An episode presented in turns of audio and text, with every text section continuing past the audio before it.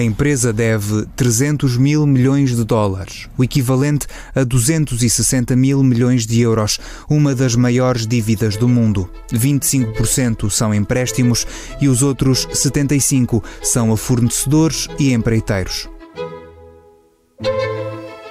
Viva! Está com o Expresso da Manhã. Eu sou o Paulo Baldaia.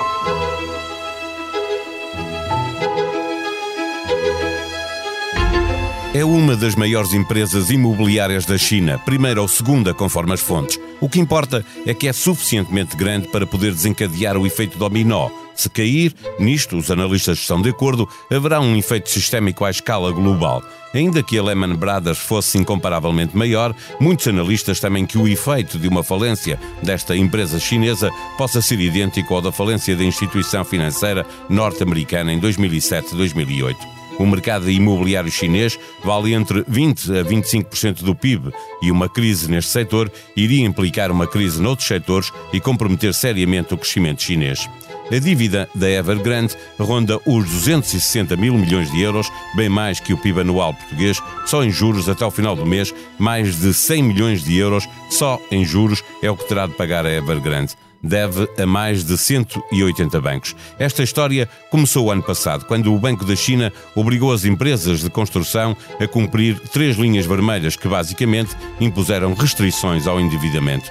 O governo de Pequim pretendia controlar o crescimento de uma bolha imobiliária que chegou a ter em vários anos taxas de crescimento do preço médio da habitação de dois dígitos. A Evergrande emprega diretamente 200 mil pessoas e a sua atividade implica indiretamente com mais de 4 milhões de empregos. Além dos bancos, há mais 70 mil investidores com interesses na empresa que tem em construção mais de um milhão de apartamentos e gera quase 3 mil bairros em 300 cidades. Está igualmente presente em setores como veículos elétricos, entretenimento, bens de consumo e saúde. A teoria do caos diz-nos que o simples bater de asas de uma borboleta na Amazónia pode provocar um tornado na Flórida. Em economia, o efeito de uma grande falência numa grande economia pode provocar uma tempestade à escala global. É nosso convidado João Silvestre, editor de Economia do Jornal Expresso.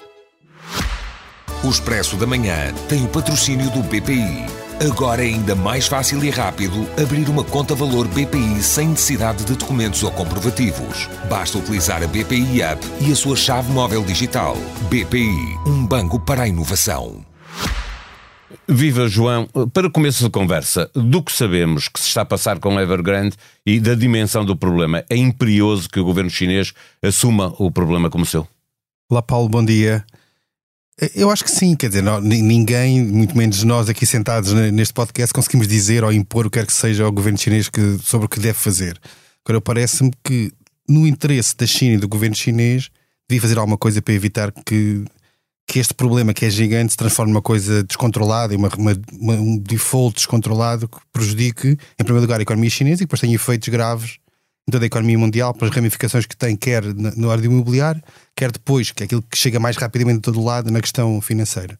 Já lá vamos a essa parte, o efeito sistémico que pode ter, quer na economia chinesa, quer depois na economia uh, uh, global. Uh, a questão é que, quando olhamos para esta história, que começou o ano passado, quando o governo chinês, o Banco da China mais propriamente, impôs regras de endividamento às empresas construtoras, portanto, impedindo-lhes que continuassem a endividar-se como se não houvesse amanhã, é, é, o princípio desta história. Ou seja, empresas como a Evergrande ficam aflitas porque o governo chinês decidiu ir bem colocar regras do endividamento. Isso não nos diz que o governo chinês pode estar pouco interessado em socorrer uma empresa que eh, o governo chinês, de certa maneira, contribuiu para, para que chegasse a este ponto? Sim, é, é difícil fazer essa análise assim com esta distância, mas, mas aquilo que é claro é que o problema começa, de facto, há, há vários anos. A China tem sido um dos países do mundo, ou país do mundo, que mais tem investido em imobiliário, tem um peso extraordinariamente elevado de, deste setor no PIB e tem crescido à conta disto. E nós temos visto, já não é de hoje, temos visto uma série de casos em que a construção vai muito além daquilo que são as necessidades do país, que já são elevadas. E há cidades inteiras que estão vazias, há, há prédios que são implodidos precisamente porque não são necessários e tem vivido muito à conta do financeiro. Portanto, a empresa constrói, financia-se e vai conseguindo, fazendo aquele rolar a dívida, como costuma dizer, e mantendo-se à tona da água. Quando o, o Banco Central, no ano passado, limita aquilo que é o financiamento a este setor, esta capacidade de ir refinanciando as dívidas diminui e começa a criar aqui, no fundo, o rastilho para aquilo que vem acontecer agora. Eu acho que o governo chinês, como todos os governos em geral e os bancos centrais, é sempre muito difícil perceber qual é que é a altura em que é, é devemos picar o balão e esvaziá-lo ou deixá-lo arrebentar por si só. Porque em qualquer dos casos os efeitos podem, podem ser graves. Agora, como parece a mim, é que do lado do, do governo chinês, apesar de, obviamente, não querer suportar estas dívidas que têm os seus credores e que eventualmente perderão alguma coisa com isto, tem interesse, na sua perspectiva nacional e do seu, da sua economia, de fazer alguma tem coisa. Tem mais a perder do que a ganhar se deixar uh, uh, uh, que as coisas sigam o seu rumo natural, não? É? Sim, parece-me que sim. Ou seja, os é. efeitos para a economia serão sempre maus, mas serão muito piores se este processo for descontrolado com efeitos que, na verdade, ninguém sabe o que é que pode acontecer. Eh, já se compara uh, este caso com o caso da Lehman Brothers, uh, que claramente uh, o sistema acabou por deixar cair e, e, e, teve efeitos em todo o mundo, obviamente na economia americana, mas de uma forma global. a questão é, é muito provável que se assista a um efeito sistémico primeiro na China e depois um pouco por todo o mundo, se, se se deixarmos, se deixarmos de uma forma global o país, é, é, é o governo chinês que tem que tomar essa decisão, que estávamos a discutir. Eh, eh, se o governo chinês deixar que, que Evergrande acabe por cair. Pois eu acho, eu acho que a comparação direta entre Lehman Brothers e este caso não é, não, é, não é fácil porque na verdade são coisas diferentes. Agora, Lehman Brothers é o grande fantasma da crise financeira e é um bom exemplo. Foi um caso em que as autoridades americanas decidiram não, não salvar o banco, achando que provavelmente o banco iria à falência e não seria demasiado grave. E o sistema aguentava. E sabemos é? agora que todos eles que decidiram isso assim teriam sido ao contrário se soubessem o que veio a seguir. Portanto, provavelmente o governo chinês devia olhar para o Lehman Brothers não por inspiração sobre, do ponto de vista financeiro, o que é que era o Lehman Brothers, mas sobre o que é que uma decisão que se espera que tenha um determinado resultado tem exatamente o oposto. Eh, dizer só para situar as pessoas eh, que a dívida da Lehman Brothers era mais ou menos o dobro do, eh, desta. Esta ainda é significativa, não é? Sendo a outra o dobro, era 600 mil milhões de, de euros, mais ou menos, e esta é 260 mil milhões de euros. Exatamente, era maior e depois tinha outra particularidade que neste caso não se verifica, pelo menos de forma tão clara é que aquilo na altura que acontecia com, com o mercado subprime, portanto, aquele crédito hipotecário de, de alto risco, é que as hipotecas, muitas delas de péssima qualidade, eram, eram fatiadas e empacotadas em produtos que depois eram vendidos e revendidos. E quando, aquilo, quando acontece o problema do Lehman Brothers, não se sabe exatamente quem é que tem o produto tóxico. Ou seja, no sistema financeiro olhava-se à volta e nenhum banco sabia, nem sobre si próprio, em muitos casos, quanto mais sobre o vizinho do lado, se tinha capacidade ou não de, de pagar. E, portanto, na dúvida, todos se retraíram e teve um efeito brutal. Aqui não é, não é, não é tanto assim, porque aqui nós sabemos que estamos a falar de um emitente de dívida, que tem uma dívida gigante de 300 mil milhões de dólares, portanto, os tais 260 mil milhões de euros à volta disso, que é gigante, são dois PIBs é, portugueses. É bem, é bem, mais que, que o PIB português. Sim, são claro, quase duas claro. vezes o PIB português. Só que é mais fácil identificar a origem e o, e o, e o destino do, do, do, financiamento. E nesse sentido, o efeito de propagação através de incerteza não é, não é tão rápido. Agora, a informação que existe aqui, só para situar quem nos ouve, é de que há 180 uh, eh, bancos envolvidos em prestar, é são muitos bancos, obviamente.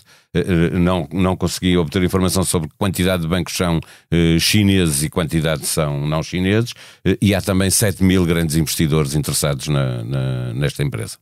Exato. há muita gente para perder dinheiro, não é? Todos eles provavelmente vão perder, se não tudo, pelo menos alguma coisa daquilo que têm investido. Agora, não me parece é que, do ponto de vista desta, esta, aquilo que aconteceu em 2008 foi um caso muito particular em que a desconfiança era tal do sistema que todos os bancos se retraíram. Em certa altura, houve casos tão, tão estranhos ou tão inéditos como o mercado interbancário, onde os bancos emprestam dinheiro entre si, praticamente ficar a zeros, porque nenhum banco emprestava a outro banco sabendo que podia não receber o dinheiro de volta.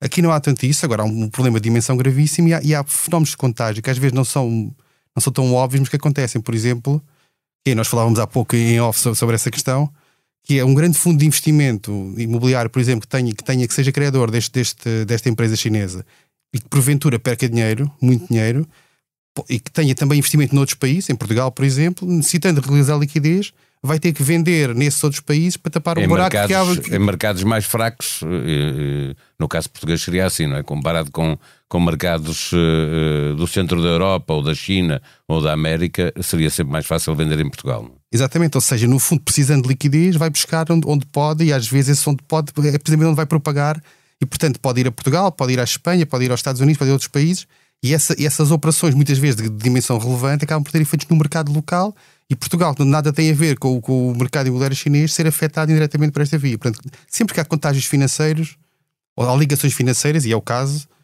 a propagação do, da doença, entre aspas, é, é muito rápida. Sim, é muito se fácil. reventar a bolha imobiliária uh, na China, uh, em todo o lado do mundo onde ela existir e, e, onde existir uma bolha imobiliária, com certeza que também haverá uh, consequências. Olhando, olhando, aliás, novamente para, para a China, este é um, um setor que vale mais ou menos 25% do PIB chinês. E, e a China precisa de ter um crescimento do PIB muito sustentado e muito significativo para poder continuar no, no, no, ritmo em que tem andado.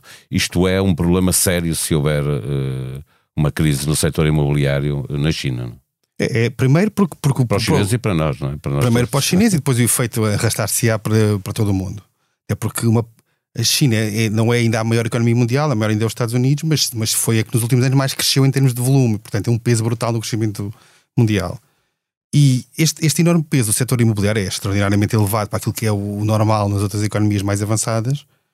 Havendo um estouro de uma empresa desta dimensão, há um efeito de arrastamento no setor que, por sua vez, não só dilui aquilo que era a dinâmica que vinha atrás, como não deixa nada em, em seu lugar. Portanto, a China perde, tem um impacto no, no, imediato, mas perde capacidade de crescer nos próximos anos. Eu vi há pouco uma estimativa de um economista, não, sinceramente não me recordo o nome, sobre precisamente o mercado chinês, a dizer que num caso, num cenário mais grave, em que haja, por exemplo, uma, uma, uma, uma falência descontrolada desta empresa, a China pode, pode ficar a crescer à volta de 1 ou 2% ao ano daqui a pouco tempo. Que para o, para o modelo chinês, onde, onde se considera normalmente 6% como zero, chegaram a 2% para uma economia que ainda é está em recuperação, é uma recessão gravíssima. E, e, e, com o agravamento que, quando nós temos um setor que pesa 25% ou 30% do PIB e desaparece, ou pelo menos tem um impacto muito grande, não é fácil substituir esse setor por outro que faça o mesmo papel. E portanto estamos a falar de um efeito que é, que é, que é relevante e que pode durar muito tempo até, até a China conseguir reencontrar outro tipo de investimentos que substituam aquele em termos de crescimento. Tudo o que temos estado a conversar uh, uh, faz-nos regressar à, à primeira pergunta e à, primeira, e à tua primeira resposta. É, faz todo sentido que o governo chinês uh, intervenha de facto nesta, nesta, nesta empresa para evitar uh, um mal maior para a economia chinesa e depois para, para a economia mundial. Uh, uma pergunta final, João. As bolsas no seu dia a dia reagem a uma série de fatores, portanto, não há um fator único, a não ser quando há uma desgraça. É? O 11 de setembro é o 11 de setembro, fez cair as bolsas em todo lado. Mas nos últimos dias tem estado a cair. A pergunta é se, se esta é a grande preocupação dos mercados, se é o foco dos analistas. É disto que se tem estado a falar nos mercados capitais?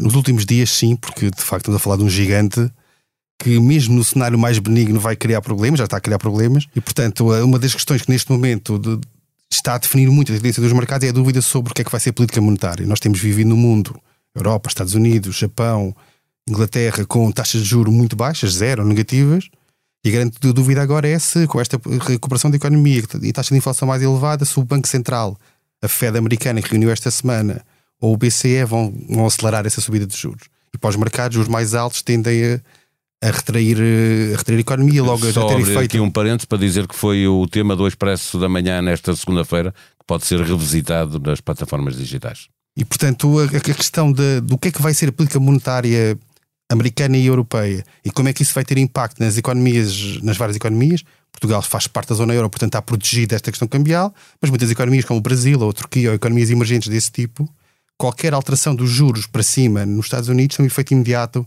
em termos de taxa de câmbio, de câmbio de, de, da lira turca ou do, do, real brasileiro. E, portanto, é uma pressão adicional sobre muitas economias que, de repente, vão ver, vão ver a sua moeda tendencialmente a desvalorizar, com o que isso acarreta em termos de inflação, etc. E, portanto, obrigará a reação do lado de lá. Para os investidores que estão em todos os países, significa que muitos deles tirarão esses investimentos das economias emergentes e levarão, porque a taxa de juros é mais elevada, para os Estados Unidos ou para a Europa. E, portanto, aquilo que criará, diria eu, do ponto de vista mais de fundo, criará mais turbulência nos no mercados financeiros neste, neste, ano e no próximo, é a questão da política monetária. Agora, em cima disso, nós termos uma espécie de uma bomba localizada num país não vai facilitar em nada. Mais preço o... das energias, mais uh, Tudo uma isso série junto. de coisas, as commodities, que, uh, o preço dos transportes, etc. Uma tempestade perfeita é que se aproxima para 2022. A campanha das autárquicas está a chegar ao fim e no site do Expresso encontra toda a informação de que precisa para decidir em consciência. Na noite de Lisboa, a informação de que a situação está completamente descontrolada. Moradores e comerciantes do bairro Alto dizem isto preocupados com criminalidade e violência. Não sou vítima de racismo, sou o Mike estou a erguer-me, negro e orgulhoso. Mike é guarda-redes do AC Milan e no domingo ouviu insultos racistas vindos das bancadas do estádio das Juventus. O francês reagiu através de uma mensagem nas redes sociais onde se recusou a simplesmente dizer que o racismo é mau e os adeptos são estúpidos. Isso não chega, diz ele. Portanto, criticou as pessoas que tomam decisões no futebol, questionando-as. Sabem o que se sente quando ouvimos insultos que nos descrevem como animais? Uma história que não pode deixar de ler em tribunaexpress.pt. Este episódio contou com os cuidados técnicos de João Luís Amorim. Tenham um bom dia, nós vamos voltar amanhã. Até lá.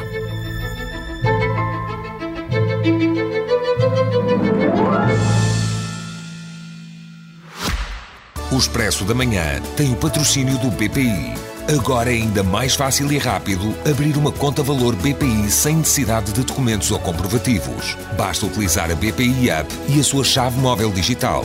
BPI, um banco para a inovação.